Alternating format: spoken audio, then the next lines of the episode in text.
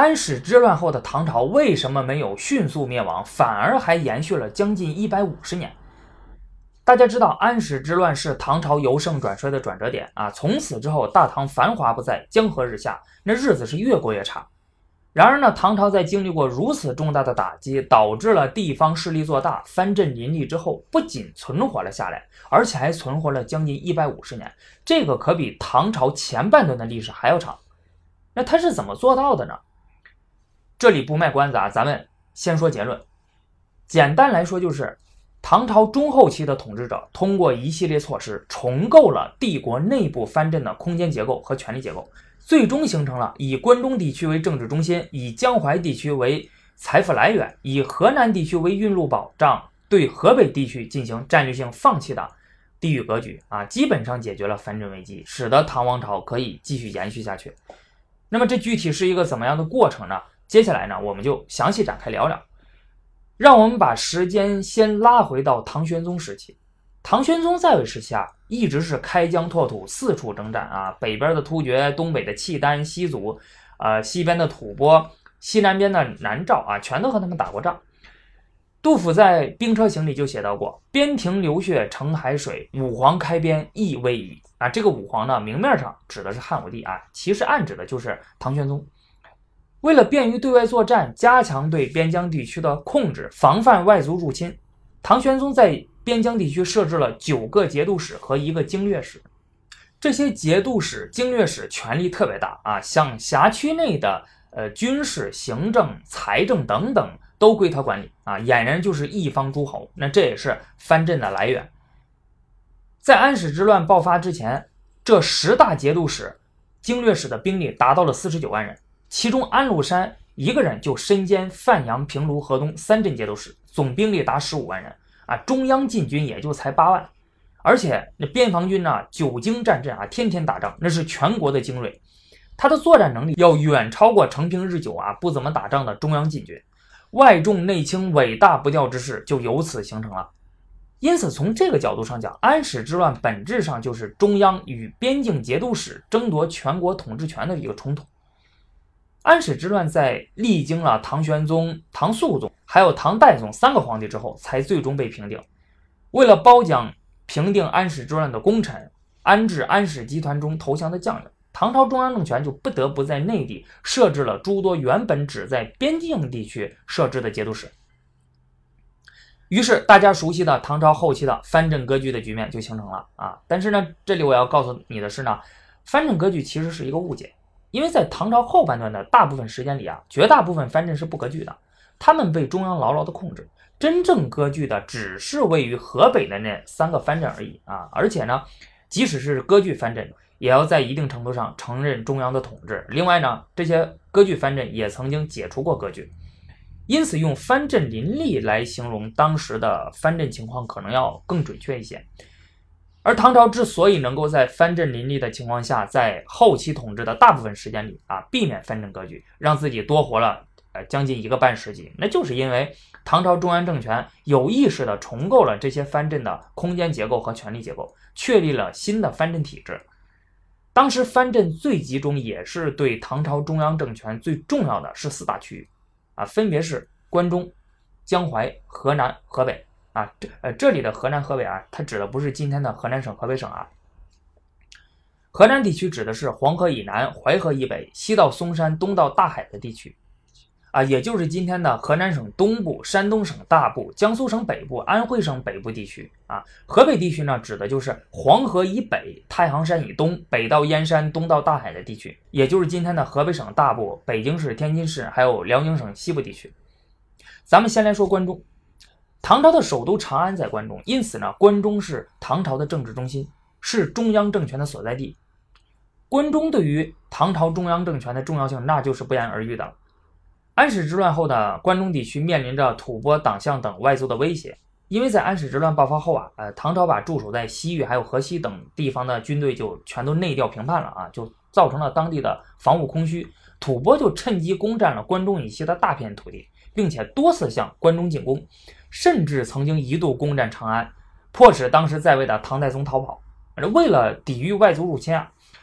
保证长安的安全，朝廷在关中逐渐就设立了凤翔、泾原、滨宁、夫方、下绥、镇武军、天德军，还有灵武八个藩镇，合称京西北八镇。而控制上述这些藩镇的，就是朔方军、四镇北庭军、幽州军这三大军事派系。虽然他们在抵抗吐蕃、保障关中安全上出力甚多啊，但毕竟是外系藩镇势力，不被中央所认可。啊，从唐德宗开始呢，朝廷就通过撤换官员、削减军队，还有分割地盘等方式，开始削弱这三大派系的实力。啊，你比如说朔方军的领导人郭子仪就曾经被唐德宗罢免，呃，双方军呢也被一分为三。后来唐德宗借由泾原兵变和李怀光叛乱，彻底瓦解了这三大军事派系。泾原兵变和李怀光叛乱呢，是由于朝廷削藩和赏赐不均而发生的。呃，双方军呐、四镇北庭军呐，还有幽州军三大军事派系啊，都有参与了一场叛乱。叛军曾经一度攻占长安，唐德宗被迫逃走啊。不过呢，最终是被唐德宗给平定了。在削弱外系藩镇势力的时候呢，唐朝中央政权也开始培养自己的嫡系军队神策军啊，这是。唐朝中央政权在中后期统治里所掌握的最重要的一支军事力量，朝廷借此力量统御和控制了关中藩镇，获得了关中地区的主导权。那接下来要讲的呢，就是江淮地区。江淮地区此时已经成为了唐朝中央政权主要的财富来源地。由于关中地区历经多年战乱、过度开发、自然环境恶化等等原因啊，导致它早在啊隋朝啊、唐朝前期的时候。就已经无法养活关中地区大量的人口了。至于河南、河北地区呢，由于安史之乱，经济饱受摧残啊，加上两地存在着不少独立性较强的藩镇，辖区内的共富自流是不上供中央的，因此这三个地方没有办法满足唐朝中央政权维持正常运作所需要的财富啊，你指望他们根本就不可能。而江淮地区就不一样了啊，江淮地区在历次战乱之中很少受到较大的战火牵连，大量的北方移民。为了逃避北方战火而南迁，为当地呢带来了充足的劳动力和先进的生产技术，使得江淮地区的经济不断发展。自安史之乱后，更是开启了中国经济重心南移的进程。到南宋时正式完成，奠定了此后中国经济南强北弱的格局，直到今天。因此呢，只有牢牢控制住江淮地区，才能保证其源源不断的为关中运送物资啊，维持朝廷的正常运转，也才能为朝廷对河南、河北地区的藩镇的战争提供强大的财富支持啊。你你打仗就得花钱啊。而事实上呢，意图削弱藩镇、重振中央权威的唐德宗、唐宪宗，也确实是依靠江淮地区的财富，才实现了对北方藩镇的打击和控制。为了控制江淮地区，唐德宗设置了镇海军，任命韩晃为镇海军节度使，管理十五州之地啊，几乎是囊括了江淮地区除淮南道之外最富庶的州郡。韩晃在任期间大力发展经济，扩充军队，使得镇海军成为了当时南方实力最强大的藩镇。韩晃对朝廷一向是很忠心的啊，也不像有的藩镇那样子骄横跋扈，可以说是藩镇中的楷模。啊，但是这个藩镇势力过于强大呀，在中央看来并不是什么好事儿。因此，在韩晃死了之后，唐德宗就把他的地盘呢一分为三啊，分成了浙江西道、浙江东道，还有宣社池，改节度使为观察使。观察使他比节度使的地位低啊，所掌握的军队呢也少。然后安排自己的亲信出任这些上述藩镇的呃观察使，并且把当地的将领调离。这一切的一切都是为了削弱江淮地区藩镇的实力。到了唐宪宗的时候呢，朝廷又平定了浙西节度使李琦的叛乱，并且在当地实行了军事、政治、财政等改革啊，强化其经济职能，弱化其军事力量，更是进一步牢牢地掌握了江淮地区，使其成为了始终处于中央控制下的财富来源地。第三个要讲的呢，就是河南地区。河南地区是沟通南北的交通枢纽，是大运河的途经地。江淮地区的财富要想运送到关中，就必须要经过河南。因此，只有控制了河南，才能保证江淮的财富源源不断的运往关中。因此，河南的交通线是帝国的生命线。唐德宗继位的时候呢，河南的藩镇只有三个：永平军节度使、淄青节度使、呃淮西节度使。其中永平军节度使啊是朝廷中央官员前往任职的藩镇啊，属于自己人，因此呢，朝廷在河南的重点打击对象就是后两者。在建中二年（公元781年），位于河北的承德节度使李宝臣去世，他的儿子李维岳上书朝廷，希望可以继承节度使之位。这对于一心想要削弱藩镇势力、重振中央政权的唐德宗来说，那当然是无法接受的。啊，于是呢，李维岳就联合同样希望藩镇世袭的呃魏博节度使田悦、淄青节度使李纳、山南东道节度使梁崇义，共同起兵叛乱，史称四镇之乱。唐德宗调兵遣将讨伐四镇啊，不久，李维岳、梁崇义兵败被杀，田悦、李纳被朝廷大军围攻，损失惨重。就在四镇之乱将要被平定之时。由于朝廷对平叛的功臣封赏失当，导致田纳、李岳联合承德强将王武俊、幽州节度使朱涛、淮西节度使李希烈重新发起叛乱。啊，这次叛乱规模可就更大了。叛乱被平定之后，唐德宗重新划分了河南的藩镇，总共划分了六个：